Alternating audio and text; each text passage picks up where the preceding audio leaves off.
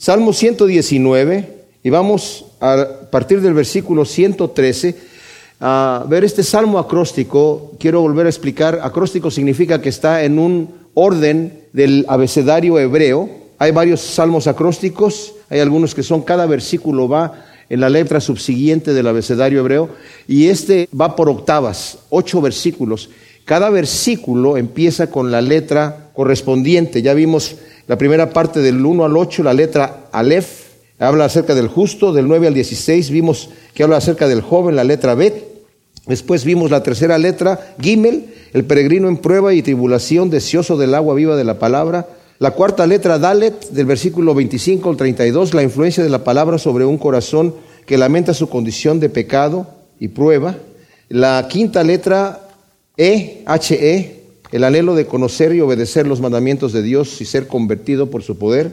La letra Vau, la sexta, es el ruego por la permanencia de la gracia. La séptima, ruego por la consolación de Dios a través de su palabra y sus promesas, que era la letra Sain. La letra Chet, la octava, Yahvé es mío, dice el salmista, y habla acerca de una esperanza viva. La novena letra, la letra Tet, del 65 al 72, aprecio de la bondad correctiva de Dios y el deseo de ser instruido en la palabra. La décima letra fue la letra Yod, de 73 al 80. Aún en la aflicción el salmista aprecia la corrección, pero suplica ser librado de la prueba. La onceava letra era la letra Kaf, paciencia en medio de la prueba, esperanza de liberación y consuelo en la palabra. La doceava letra, la inmutabilidad y perfección de la palabra de Dios, que era la letra Lamed.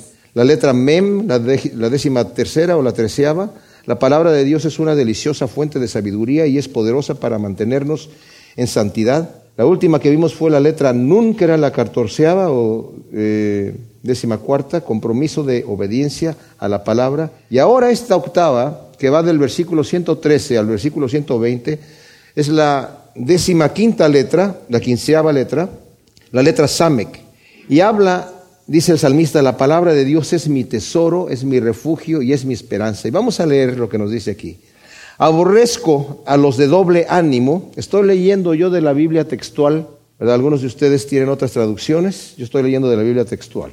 Aborrezco a los de doble ánimo, pero amo tu ley. Tú eres mi escondedero y mi escudo. En tu palabra he puesto mi esperanza. Apartaos de mí, perversos, para que pueda atesorar los mandamientos de mi Dios. Susténtame conforme a tu dicho y viviré, y no permitas que quede avergonzado de mi esperanza. Susténtame y estaré a salvo, y contemplaré continuamente tus estatutos. Repudias a todos los que se desvían de tus estatutos, porque sus maquinaciones son vanas. Apartaste como escorias a todos los malvados de la tierra. Por eso amo tus testimonios. Mi carne se estremece de temor a ti, y ante tus juicios me lleno de pavor. Hemos mencionado que este Salmo 119 exalta la palabra de Dios de una manera especial.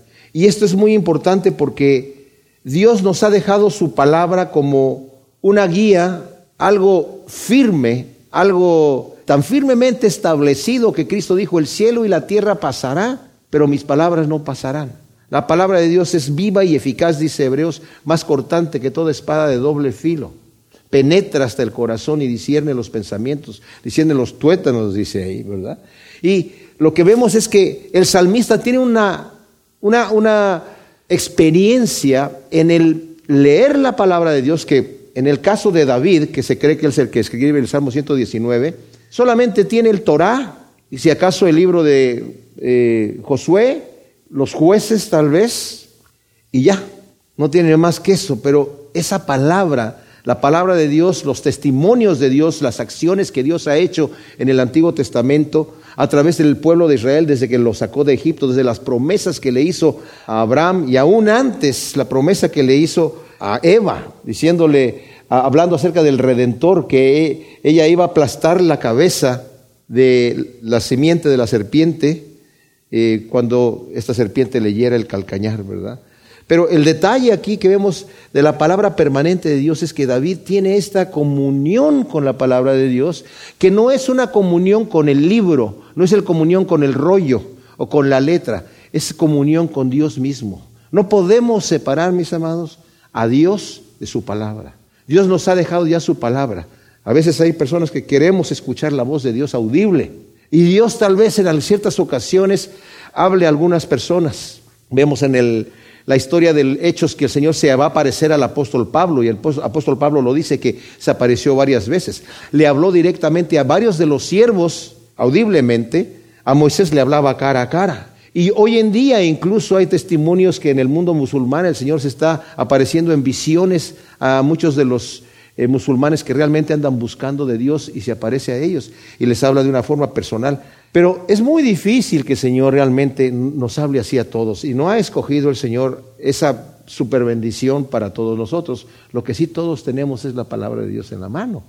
¿verdad? Y es, es, la forma en la que podemos nosotros llegar a conocer qué es lo que Dios tiene para decirnos. Y yo les digo una cosa, muchos de ustedes tienen la experiencia, sobre todo los que ya tienen tiempo en el camino del Señor, que el Señor tiene respuesta para cualquier cosa en nuestra vida. Si buscamos, el Señor nos da allí una respuesta para cualquier asunto de la vida, problema, circunstancia, dirección. Y el salmista, obviamente, eh, lo utiliza en esto que vamos a ver aquí. Habla acerca de la palabra de Dios, dice, es mi tesoro, es mi refugio, es mi esperanza, es mi dirección en lo que tengo que hacer en este caso. Y vamos a ver que está hablando acerca de, de su propia condición también. Porque el primer versículo que dice, aborrezco a los de doble ánimo, pero amo tu ley, la Reina Valera de 1909, porque como yo les digo, me gusta buscar en varias traducciones para entender qué es lo que está diciendo el texto, mis amados. Eh, los libros poéticos, que son el libro de Job, de Salmos, de Eclesiastés y Cantar de los Cantares, son los libros más difíciles de traducir, porque no solamente están escritos en poesía hebrea, sino que algunos de los eruditos bíblicos dicen que puede significar exactamente lo opuesto o una cosa totalmente diferente a lo que se tradujo ahí. No por eso tenemos que tener desconfianza de las traducciones de la Biblia, sino para que entendamos que Dios nos ha dado muchas herramientas para que entendamos lo que está diciendo aquí. Hay dos interpretaciones para este versículo y las dos son aplicables. Así que una es lo que acabamos de leer aquí, que está diciendo, yo aborrezco a los de doble ánimo, aborrezco a la gente que tiene doble ánimo, la gente que es inconstante, la gente que es hipócrita, la gente que dice, ahora sí voy y ahora no voy, pero amo tu ley. O sea, aborrezco a aquellos, pero amo tu ley. La palabra ley que utiliza aquí es la palabra Torah. Pero también quiere decir, como dice la, la Biblia de Reina Valera de 1909, me gustó mucho esta traducción, porque es lo que está tratando de decir allí el texto, según yo lo entiendo. Dice, los pensamientos vanos aborrezco más, amo tu ley. Y Spurgeon dice que lo que está hablando allí, ese es el comentario de Spurgeon, que dice que lo que está diciendo el salmista, aborrezco mi, doble ánimo. O sea, no es que aborrezco a aquellos de doble ánimo, pero yo amo tu ley. Aborrezco la manera en la que mi mente funciona. Y por eso no me puedo dejar manejar por mi propia mente y necesito ser guiado por tu ley. Qué especial, ¿verdad? O sea, dice la Biblia que nuestro corazón es engañoso más que todas las cosas y perverso. ¿Quién lo conocerá? El Señor dice, pues yo lo conozco, ¿verdad? Pero sabemos que nuestra mente carnal va en enemistad en contra de Dios. Y no podemos nosotros guiarnos por nuestra propia prudencia, por lo que nosotros pensemos que está bien y está mal. Y yo creo que eso es lo que está tratando de decir aquí el salmista. Proverbios 3, 5 dice, confía en Yahvé con todo tu corazón y no te apoyes en tu propia inteligencia. Reconócelo en todos tus caminos y Él enderezará tus sendas. No seas sabio en tu propia opinión. Teme a Yahvé y apártate del mal. O sea, no te confíes en lo que tú crees Sigue las reglas que te está diciendo Dios. Pon atención a lo que el Señor te está diciendo que va más allá de lo que tú puedas pensar y hacer. He estado hablando las últimas veces que hemos tocado este tema acerca de la verdad, cuando estábamos considerando eh, cuando el Señor eh, está delante de Pilato y le dijo, yo para esto he nacido, para esto he venido, para dar testimonio de la verdad. Y Pilato le dice, ¿la verdad? ¿Qué cosa es la verdad? Bueno, en nuestra época, en nuestra época, la verdad es relativa debido a la filosofía existencialista, que dice, y déjenme volver a, tocar y poner como ejemplo a este señor Federico Nietzsche, que fue el que inició con este pensamiento de decir, la religión, sobre todo el cristianismo, ha puesto unos valores que subyugan a la gente y los han puesto gente que le quiere sacar provecho a los demás. Así que hay que quitar esos valores absurdos del cristianismo y que cada uno crea sus propios valores, Que cada uno diga qué es lo que le parece que está bien y que está mal. Tal vez lo que a ti te parece que está bien y está mal no es lo que a mí me parece, pero no importa, porque de esa manera surge el superhombre. Y este señor murió loco, murió loco. Y mucha de la gente que se ha metido en estas situaciones terminan también igual, o terminan dándose un balazo en la cabeza. ¿Por qué? Porque se dan cuenta que sus propios valores son mentiras, son engaño. Lo que yo crea que está bien está bien y lo que yo creo que está mal está mal. Entonces va a ser un desorden completo. Entonces el criminal cree que está bien que le robe al prójimo y quedarse con las cosas. Cree que está bien matar a aquel para, para, para robarle todo lo que tiene, para abusar. ¿Y quién le va a contradecir si el que se creó sus propios valores, verdad? ¿En dónde está la regla que nos dice esto es así? Pues saben que la regla está en la verdad. Por eso dijo el Señor, yo vine a dar testimonio de la verdad. Y Aborrezco la mente de doble ánimo, pero amo tu ley, Señor. Ahí está la dirección. Ahí está lo que está en cemento. Eso es lo que es real. Y dice el siguiente versículo, tú eres mi escondedero y mi escudo. En tu palabra he puesto mi esperanza. Eh, la nueva traducción viviente dice, tú eres mi refugio y mi escudo, tu palabra es la fuente de mi esperanza. Habla aquí de la esperanza, o sea, tenemos esperanza en la palabra de Dios. ¿Quién es el que no tiene esperanza? El que no conoce a Dios, el impío que no conoce a Dios. ¿Cuál es su esperanza? Miren, aquí en Job eh, 11, 20, en la discusión que está teniendo Job con sus amigos, Sofar dice, los ojos de los malvados se consumirán porque no les queda escape. Su esperanza es entregar el alma. Eh, la reina Valera dice, es dar su último suspiro. O sea, su esperanza es lo que tienen aquí y es entregar el alma. No hay esperanza. Pero la Biblia nos dice que nuestra esperanza es una esperanza viva en Cristo Jesús. No es una esperanza real. No solamente por la palabra de Dios, por la palabra de Dios hemos conocido nosotros al Señor, porque la fe viene por el oír y el oír de la palabra de Dios. Y la palabra, como dije, es una palabra viva. Entonces, tu palabra, Dabar es la palabra que utiliza aquí para hablar de la palabra, y está hablando acerca de la voluntad de Dios. Apartados de mí perversos para que pueda atesorar los mandamientos de mi Dios. Dice la nueva traducción viviente. Lárguense de mi vida ustedes de los de mente malvada porque tengo la intención de obedecer los mandamientos de mi Dios. Dice Primera de Corintios 15:33, las malas compañías corrompen las buenas costumbres. Hay otras traducciones que dicen las malas conversaciones, pero aquí se está refiriendo de compañías. Por eso dice, lárguense malvados, no quiero andar con ustedes. Realmente contamina, o sea, si uno va a estar con gente que no conoce al Señor, tiene que ser para uno ser sal y ser luz. Pero el estar en constante armonía con la gente que no conoce a Dios, contamina, contamina si uno tiene cuidado. Y por eso dice David, lárguense de mi vida ustedes los de mente malvada. O sea, para estar oyendo carnalidades, para estar oyendo porquerías, para estar oyendo blasfemias, no. Yo tengo la intención de obedecer los mandamientos de Dios, porque las malas compañías corrompen las buenas costumbres. Susténtame conforme a tu dicho y viviré, y no permitas que quede avergonzado de mi esperanza. La nueva versión internacional traduce este versículo, sosténme conforme a tu promesa y viviré, no defraudes mis esperanzas. O sea, el salmista desea hacer la voluntad de Dios, pero no obstante, reconoce su debilidad, Señor, necesito que me sostengas. Sosténme y viviré. Dame la fuerza, o sea, tengo la intención de obedecerte, Señor, pero dame la fuerza. Yo reconozco que yo no tengo ese poder. Yo aborrezco mi propia mente que tiene un doble ánimo, que dice hoy sí y al rato dice, mm, se me hace que mejor no. ¿Verdad? Y por eso es que es necesario que digamos como el apóstol Pablo, yo estoy crucificado con Cristo Jesús. Eh, ya no vivo yo, sino Cristo vive en mí. Yo me niego a mí mismo para dejar que el Señor opere en mí. Señor, susténtame. Sosténme conforme a tu promesa y viviré. No defraudes mi esperanza. No que dejes que quede yo avergonzado, Señor. Y también la palabra aquí es hacer tu voluntad. Quiero hacer tu voluntad. luego dice el versículo 117, susténtame y estaré a salvo y contemplaré continuamente tus estatutos.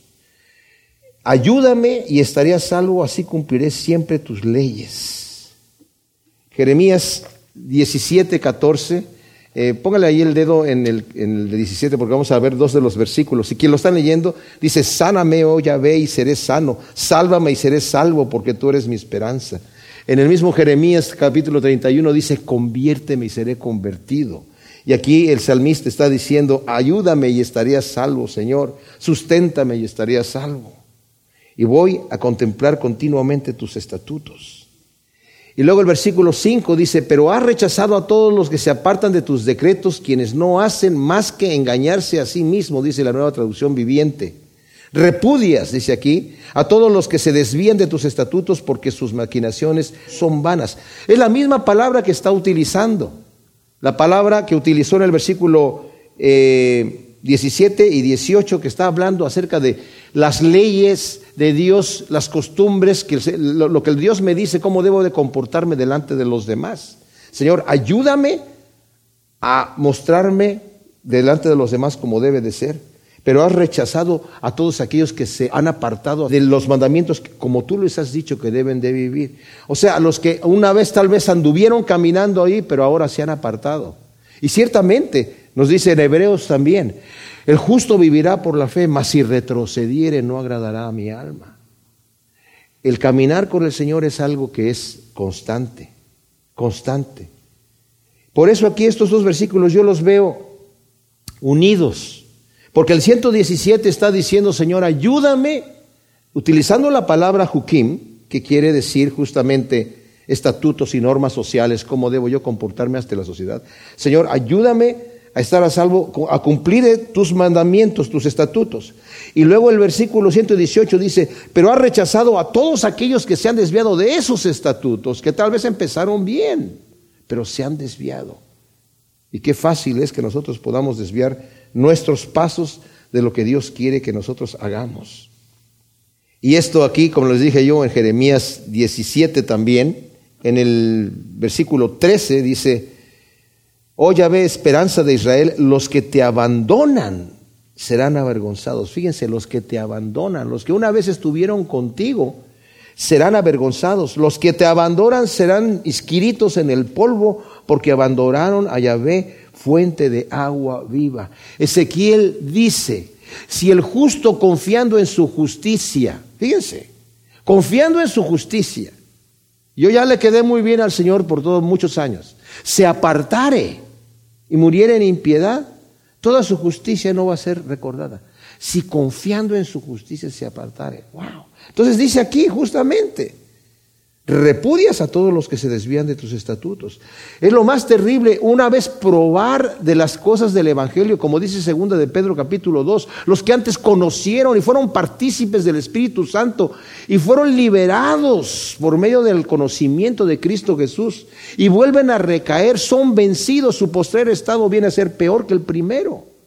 Mejor les hubiera no haber conocido el Evangelio que después de haberlo conocido, volverse atrás Fíjense, que el Señor diga que mejor es alguien que no conozca el Evangelio. ¿Quién? Aquel que una vez que lo conoció se volvió atrás. Tú repudias a los que se desvían de tus estatutos. Es una solemne advertencia para todos nosotros, mis amados. Por eso es que esta carrera para algunos es más corta que otros. Algunos el Señor se los llevó antes y solamente corrieron por un poco de tiempo y otros corren por mucho tiempo. Pero si el Señor nos da muchos años para correr la carrera, es porque sabe el Señor que nosotros podemos. El Señor no, no va a jugarnos un truco, pero si nos desviamos, es porque nos íbamos a desviar de cualquier manera. Así que no podemos confiar en nosotros. A mí me encanta que dice, Señor, sosténme. Yo no puedo, yo repudio mi mente de doble ánimo, así que sosténme para guardar tus estatutos, porque yo sé que tú repudias a los que se apartan, a los que empiezan bien y terminan mal. Y luego dice, el 119 es terrible también, dice, apartaste como escorias a todos los malvados de la tierra, por eso amo tus testimonios. Dice la nueva traducción viviente, desechas a los perversos de la tierra como si fueran desperdicios, como si fuera basura. Con razón me encanta obedecer tus leyes, por eso me deleito en considerar tus proezas. Ahora, la palabra edit son estatutos. Aquí es una cosa doble que está diciendo aquí. Señor, tú vas a apartar como basura a todos los que, eh, los malvados. Fíjense, los, los malvados que están aquí en la tierra, que nacen y viven aquí en este mundo y después son condenados y se van al infierno porque son rebeldes a Dios. ¿Con qué propósito nacieron aquí? ¿Se, han puesto ustedes a pensar? fueron producto para que también los que son salvos sean salvos. Pero ellos escogieron su camino. Como Judas, que dijo el Señor, es necesario que el Hijo del Hombre sea entregado, más hay de aquel que lo entrega. O sea, Judas no tuvo que haber sido. Los vas a apartar como escorias. Son como nada, como basura, como que ya no sirvió más. Por eso necesitamos temer. Y dice, y yo por eso, con razón me encanta obedecer tus leyes, por eso amo tus testimonios. Y cuando dice testimonios se está refiriendo a las proezas de Dios. No solamente son los estatutos de Dios. Esta palabra, Edith, significa dos cosas. Significa los estatutos de Dios, pero también significa los testimonios de Dios que es. Cómo Dios obra, lo que Dios ha hecho en el pasado, lo que Dios ha hecho en la historia. Me encanta, dice David, estudiar cómo, cómo operaste con Abraham, cómo operaste con, eh, Isaac y con Jacob, cómo operaste con José, cómo operaste con Noé, cómo operaste con tus grandes siervos, con Moisés, con Josué, con todos los que te obedecieron. Esos son tus testimonios. Porque también dentro de todo eso apartaste a todos aquellos que eran malvados como escoria. ¿En dónde quedó el mundo antes de Noé? Como escoria sembrado en el planeta. ¿Verdad? Bajo el agua del diluvio. Y, el último versículo de esta octava dice, mi carne se estremece de temor a ti y ante tus juicios me lleno de pavor. Ahora, esto es un temor reverente, mis amados. La nueva traducción viviente dice, me estremezco por mi temor a ti y quedo en temor reverente ante tus ordenanzas. El salmista, en lugar de burlarse de la suerte del impío, teme a Dios. En vez de decir, el impío lo, tiraste como basura, Señor, pero yo a mí me vas a poner en ahí a tu diestra, voy a estar sentado, reinando junto contigo en el reino de Dios. Teme a Dios. Pues dice, dice yo, Señor, al darme cuenta que tú repudias a aquellos que se apartan, yo te estoy pidiendo que me sostengas, porque mi mente es doble, me lleno de pavor cuando me doy cuenta que aquellos malvados los vas a apartar tú como basura y yo no quiero ser uno de ellos, Señor. Y ante tu presencia, tu poder y tu brazo poderoso y todos tus decretos, tiemblo, tiemblo con un temor reverente. Es necesario, mis amados, que sepamos que tenemos ciertamente un Dios de amor y de misericordia, cuyo amor va más allá de lo que nosotros podemos entender. Pero como he leído y yo lo pienso, de grandes puritanos, escritores que uno dice estos son verdaderos siervos de Dios, dice, ¿quién, por muy santo que sea, no tiene un temor y en cierta manera un pavor santo solamente de la idea de estar presente delante de un Dios santo? ¿Verdad? Todos los siervos de Dios, como el mismo Elías, cuando escuchó, vino un fuerte viento y dice, pero Yahvé no estaba en el viento, y después un, terremoto y no estaba en el terremoto, un fuego y no estaba en el fuego, pero después vino un silbido apacible y que hace, dice, me postré en la tierra, cubrí mi rostro. Ese es el temor reverente, estoy delante de la presencia del Dios vivo, mis amados. Y nosotros estamos ante la presencia del Dios vivo todo el tiempo. Y el salmista en considerar solamente lo que va a pasar con los impíos dice, Señor, tiemblo tiemblo porque yo sé quién soy. Yo sé que soy polvo, ¿verdad? La siguiente octava, mis amados, es la letra Ayin, la décima sexta letra. Y el salmista estima la palabra sobre todas las cosas y suplica a Dios entendimiento y gracia para obedecer. Qué importante es que nosotros le pidamos al Señor sabiduría. El temor a Dios es el principio de la sabiduría, lo vimos anteriormente.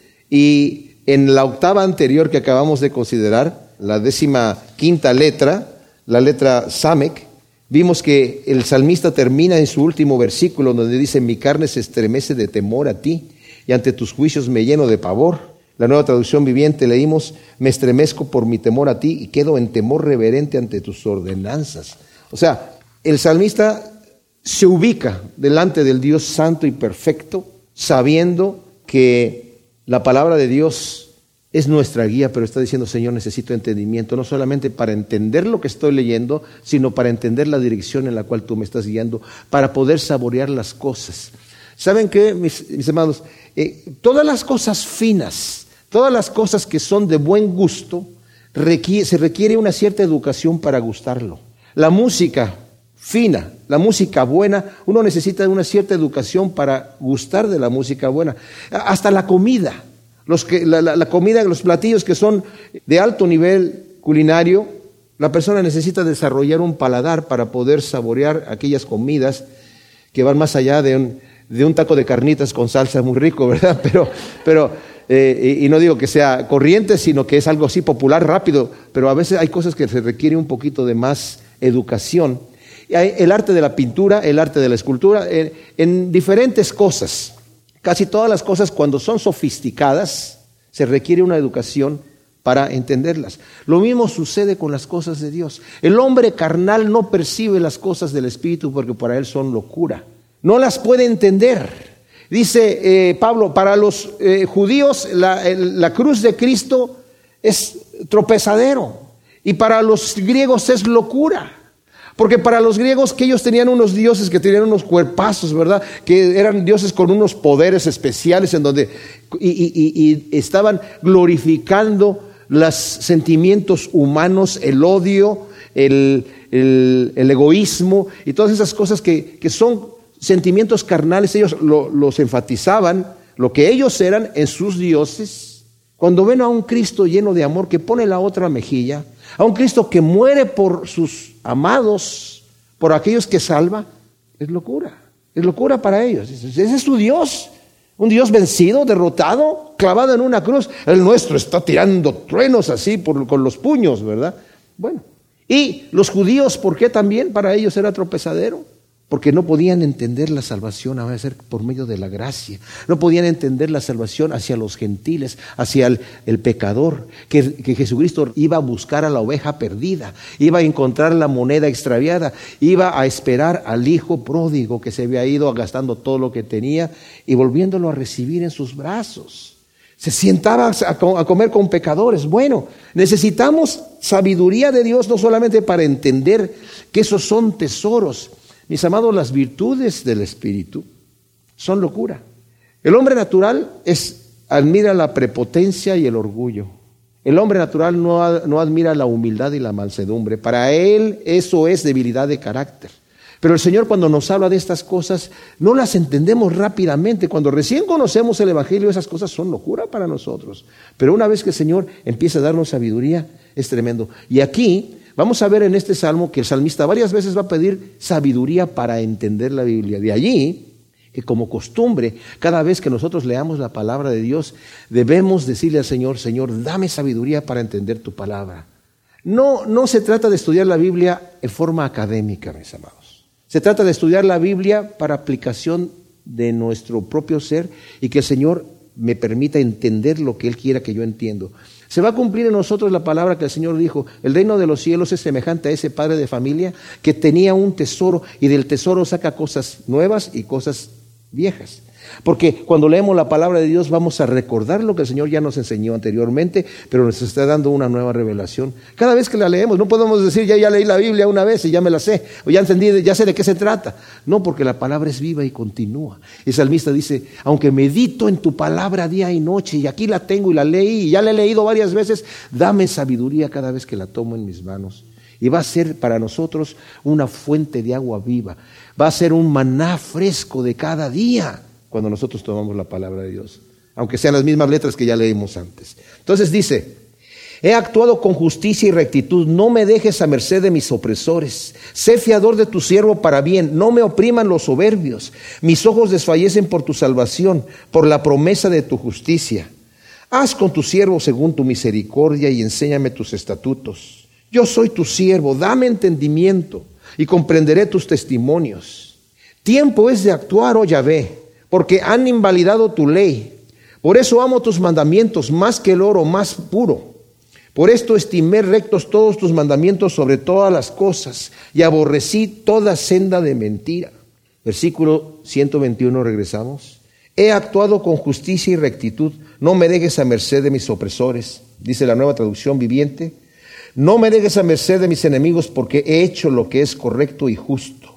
Ahora, aquí está hablando el salmista acerca de integridad en medio de la adversidad. Dice Romanos 12, del versículo 17 dice, no paguéis a nadie mal por mal, procurad lo bueno delante de todos los hombres. Si es posible en lo que depende de vosotros, procurad la paz con todos los hombres. No toméis venganza vosotros mismos, amados, sino dad lugar a la ira, porque está escrito, mía es la venganza, yo pagaré, dice el Señor. Así que si tu enemigo tiene hambre, dale de comer, si tiene sed, dale de beber, porque haciendo esto amontonarás ascuas sobre su cabeza. No seas vencido por lo malo, sino vence con el bien el mal. Lo que está diciendo aquí, el salmista no está levantándose el cuello diciendo yo no he hecho ninguna cosa incorrecta, Señor, yo he sido muy justo, así que por lo tanto me he ganado que no me dejes a merced de mis opresores porque he actuado con justicia. Aquí más bien está hablando la opción que tenía el salmista de vengarse por su propia mano, de actuar por su propia fuerza. Entendamos que el rey David era el rey. Él tenía el poder que él tenía. Ustedes recuerdan cuando Absalón lo andaba persiguiendo y salió humillado, cubriéndose el rostro, descalzo, realmente humillado y con un dolor en su corazón porque pues su propio hijo le estaba quitando el reino, andaba buscando su vida.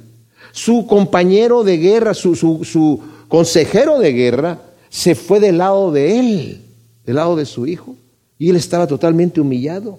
Y uno de los benjamitas empezó a tirarle piedras y a maldecirlo, a decir eso, el hombre malvado, eso es lo que te mereces, mira cómo estás. Mientras iba el rey caminando, él le estaba aventando tierra y le estaba aventando piedras.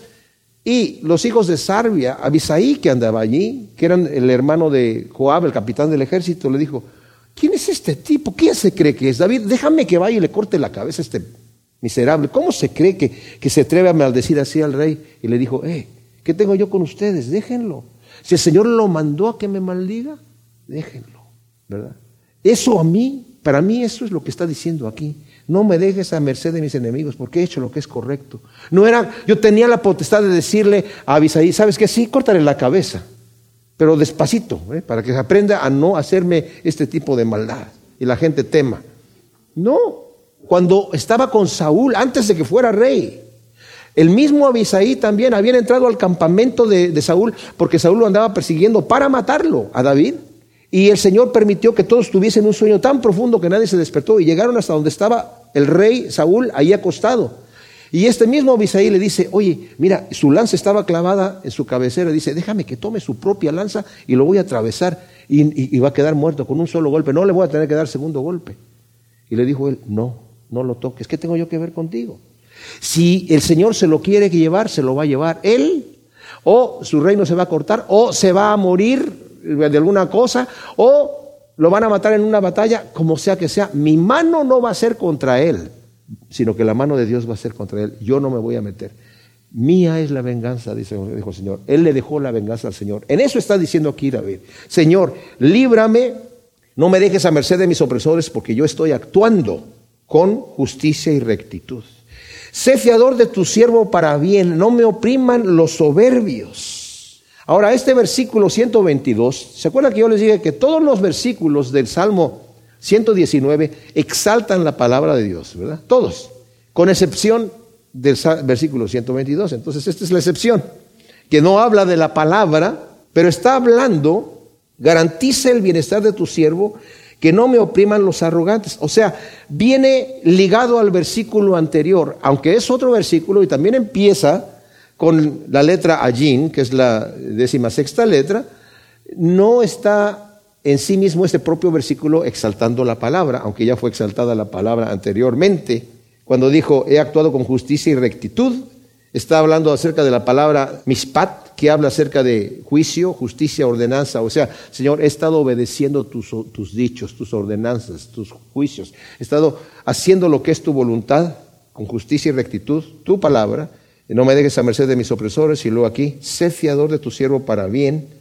Que realmente está diciendo, según la nueva versión internacional, dice, garantiza el bienestar de tu siervo, que no me opriman los arrogantes. Señor, sé tú mi defensor. Acá dijo, Señor, Tuya es la venganza. Yo no me voy a vengar, estoy actuando propiamente. Ahora, tú eres el que me vas a defender aquí, Señor. Yo no me quiero defender por mi propia mano. No sea que yo se me pase la mano y haga las cosas incorrectas. Sé tú mi defensor.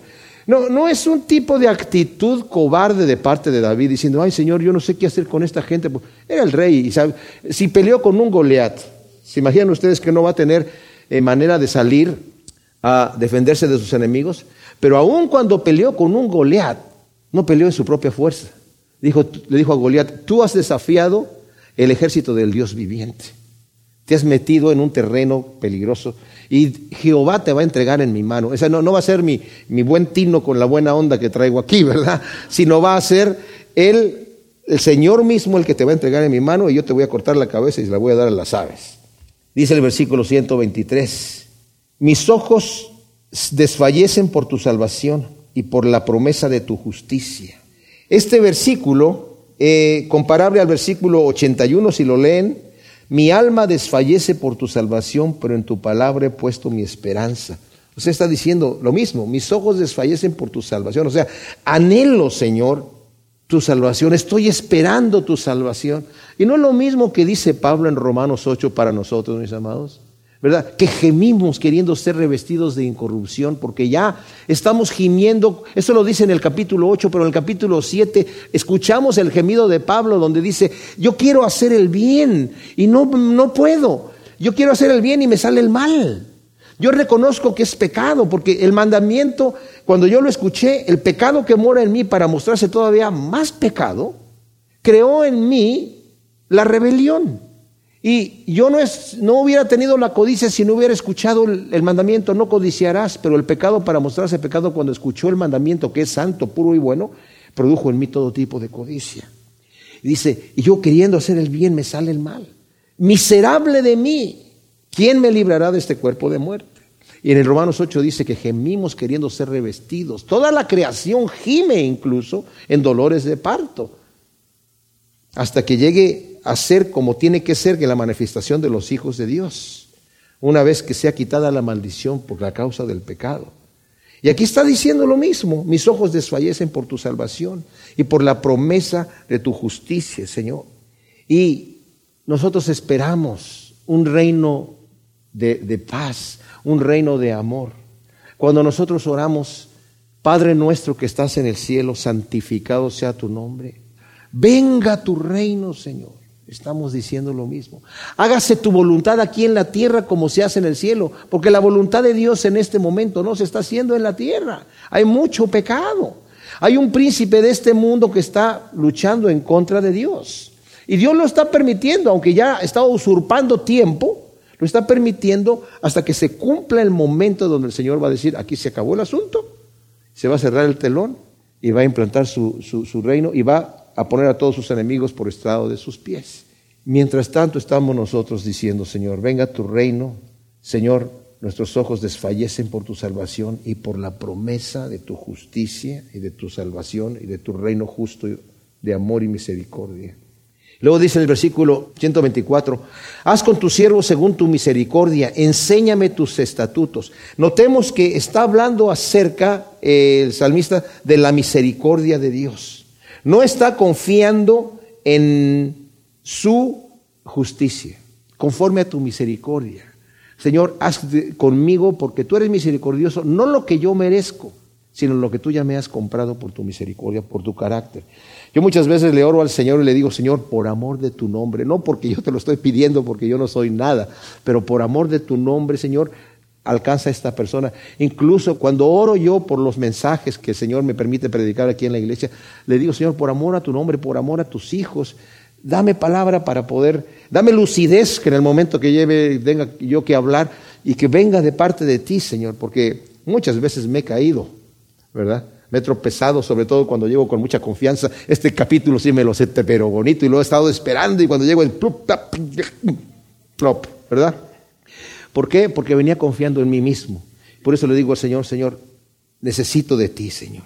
Entonces el 124 dice, haz con tu siervo según tu misericordia y enséñame tus estatutos. Trata a este siervo, dice Dios habla hoy, trata a este siervo tuyo de acuerdo con tu amor. Enséñame tus leyes. Segunda de Pedro, en el capítulo primero, habla mucho acerca del conocimiento de Cristo Jesús. Y el conocimiento de Cristo Jesús no solamente es conocer a Cristo Jesús, si ya sé quién es, es el Hijo de Dios, el Salvador, el que murió en la cruz, ¿verdad? No, el conocimiento tampoco es llenarme de un conocimiento académico de la palabra de Dios, sino de un conocimiento de relación.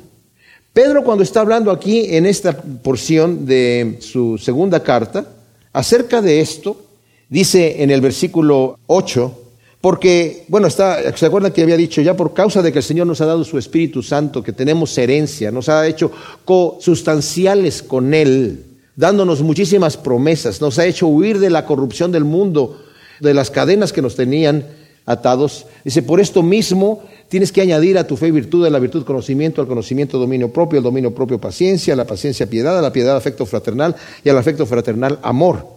Porque si estas cosas están en vosotros y abundan, no os dejarán estar ociosos ni estériles en el conocimiento pleno de Jesús el Mesías nuestro Señor. Le dice, porque el que carece de estas cosas está ciego, teniendo cerrados los ojos, ha olvidado la purificación de sus antiguos pecados. Esto es el no tener el conocimiento de Cristo Jesús. Por lo cual, hermanos, procurad aún hacer más firme vuestro llamamiento y elección, porque haciendo estas cosas no caeréis jamás porque así os será dada ampliamente la entrada en el reino eterno de nuestro Señor y Salvador Jesucristo. Qué tremendo, ¿no? Entonces, enséñame conforme tus estatutos según tu misericordia. Yo soy tu siervo, dame entendimiento y comprenderé tus testimonios. Y nuevamente aquí usa la palabra testimonios, Edith. Dice, tu siervo soy, dame entendimiento y llegaré a conocer tus estatutos. O sea, la necesidad imperiosa de pedir discernimiento al leer la palabra y entender los por qué de las leyes y de las acciones de Dios. ¿Por qué Dios hizo esto? En, las reuniones de los hombres estamos ahora estudiando la razón por la cual Dios operaba de aquella manera en el Antiguo Testamento. Estamos, lo estamos estudiando, que Dios nos dé discernimiento en esto. ¿Por qué Dios pareciera que operaba un poquito más severo en el Antiguo Testamento que en el Nuevo Testamento? Que en realidad no es así, ¿verdad? Cuando uno hace el estudio correctamente, no, no, no operaba así, pero da, da, la impresión y es la opinión de muchos, ¿verdad? Pero el por qué, no vamos a saber siempre el porqué de todas las cosas, por qué Dios hace las, lo que hace, pero sí vamos a saber lo suficiente para nuestro crecimiento espiritual y para nuestra dirección, para que tengamos confianza. Job quiso saber por qué estaba sufriendo y el Señor no le pudo responder la respuesta porque Job no tenía la mente para entender. Sé que a veces el Señor no nos va a responder lo que nosotros queremos, pero nos va a decir lo suficiente para que quedemos anclados en su palabra y sepamos que podemos tener una confianza plena en nuestro Dios. Y por eso dice aquí, soy tu siervo, dame entendimiento y voy a entender tus leyes y voy a entender tus proezas. ¿Por qué hiciste lo que hiciste? Y voy a entender cómo es que tú libraste a, tus siervos en la historia. Son historias que me sirven a mí, a todos nosotros, en nuestro crecimiento espiritual. Y luego dice, 126, tremendo este versículo, dice, es tiempo de actuar, oh Yahvé, porque han invalidado tu ley. El salmista le está diciendo al Señor, Señor, ya es tiempo de actuar. La gente está corrompida. Dice la nueva traducción, viviente, Señor, es tiempo de que actúes, porque esta gente malvada desobedece tu ley. Es una súplica por la intervención divina a la vez de él mismo, el salmista, obrar la voluntad de Dios en medio de una generación perversa. El Señor dijo en Mateo del 5, del 13 al 16, ustedes son la sal, ustedes son la luz. No se esconde la luz debajo de un mueble y la sal cuando pierde su sabor no sirve ya para nada. No, no, ustedes necesitan mostrar sus buenas obras delante del mundo, este mundo pecador, este mundo que está en tiniebla, para que cuando vean sus buenas obras glorifiquen a nuestro Padre Celestial. O sea, en esta generación perversa, si no es por la iglesia, esto se va abajo. Nosotros Aquí, mis amados, no podemos conformarnos ni quedarnos ahí calladitos. No vamos a salir con pancartas por allí, no. Lo que tenemos que hacer es vivir una vida santa, ser sal, ser luz delante de una generación perversa. Y no aplaudirle a la perversión. Tal vez están eh, en, un, empleo secular, de repente alguien dice un chiste de, bastante color subido y, ay, para que no me vean que me quedo ahí, me río un poquito para que, pero no mucho para que también vean que no me gustó mucho. No, reprender esa situación. Por favor, no, no, no hablen de estas cosas delante de mí. No, no porque seamos muy beatos, sino porque tenemos que ser lo que somos, no avergonzarnos de ser cristianos. ¿Qué haríamos si Cristo estuviese parado al lado nuestro? sacaríamos el pecho, no, yo, yo, soy, yo estoy con mi Señor aquí. Bueno, está con nosotros, ¿verdad? Aunque no lo vemos. Entonces, está diciendo, Señor, actúa, es tiempo de actuar, pero no está diciendo, Señor, actúa y yo me quedo aquí sentado. Vamos, Señor, vamos, heme aquí, envíame a mí, Señor. Nosotros somos las manos de Dios aquí, somos la boca de Dios, somos los pies de Dios. Nos ha hecho el Señor a nosotros ministros de su palabra, ministros de su evangelio. Nosotros somos los que vamos a ir a llevar la palabra de Dios. Por eso le dice el Señor a Ezequiel, si el impío pecare y se muere en pecado y tú no lo advirtieres, yo voy a demandar de ti su sangre. Oye, ¿por qué no le hablas tú, Señor, directamente? No, porque yo te escogí a ti para que tú le hables. Y si tú no le hablas, yo voy a demandar de ti su sangre. Eh, nosotros estamos aquí, no somos Ezequiel, pero sí somos cristianos y somos la luz en las tinieblas, somos la sal aquí en este mundo. Por eso amo tus mandamientos más que el oro, más puro. Por eso estimé rectos todos tus mandamientos sobre todas las cosas y aborrecí toda senda de mentira. Dice Dios habla hoy y dice, por eso yo amo tus mandamientos mucho más que el oro fino. El salmista en contraste con la generación perversa se apega a la ley de Dios para vivir una vida santa. Y luego el versículo 128 también en, en Dios habla hoy, dice, por eso me guío por tus preceptos y odio toda conducta falsa. Literalmente dice la senda de mentira. Vimos que anteriormente que Jeremías 8:9 dice según la Biblia de las Américas, los sabios son avergonzados, están abatidos y atrapados. He aquí, ellos han desechado la palabra del Señor. ¿Y qué clase de sabiduría tienen? O sea, andan en una senda de mentira. Si han desechado la sabiduría de Dios, como hablábamos de Federico Nietzsche, ¿qué clase de sabiduría tiene la que se inventan? Pero ya no es la sabiduría verdadera. Por cuanto han detenido con injusticia la verdad, Dios los entrega a una mente reprobada en donde aprueban cosas que no les convienen. Es un peligro tremendo. Cuando no recibimos la luz de Dios, mis amados, y Dios apaga la luz porque no la queremos nosotros ver, porque dice el Señor, mi espíritu no va a contender con el hombre para siempre, entonces se nos cierra la puerta y estamos en tinieblas creyendo a la mentira. Pero dice el salmista, yo estimé rectos todos tus mandamientos sobre todas las cosas y aborrecí toda senda de mentira. Que Dios nos ayude a buscar la verdad en su palabra y a hacerla. El que escucha mis palabras y las hace lo compararé a ese hombre prudente que edificó su casa sobre la roca. Cuando vinieron las tormentas, permaneció. Permaneció hasta el final. Gracias Señor, te damos por tu palabra. Te pedimos que la siembres en nuestro corazón, en buena tierra, Señor, y que produzca su fruto a ciento por uno en el nombre de Cristo Jesús. Amén.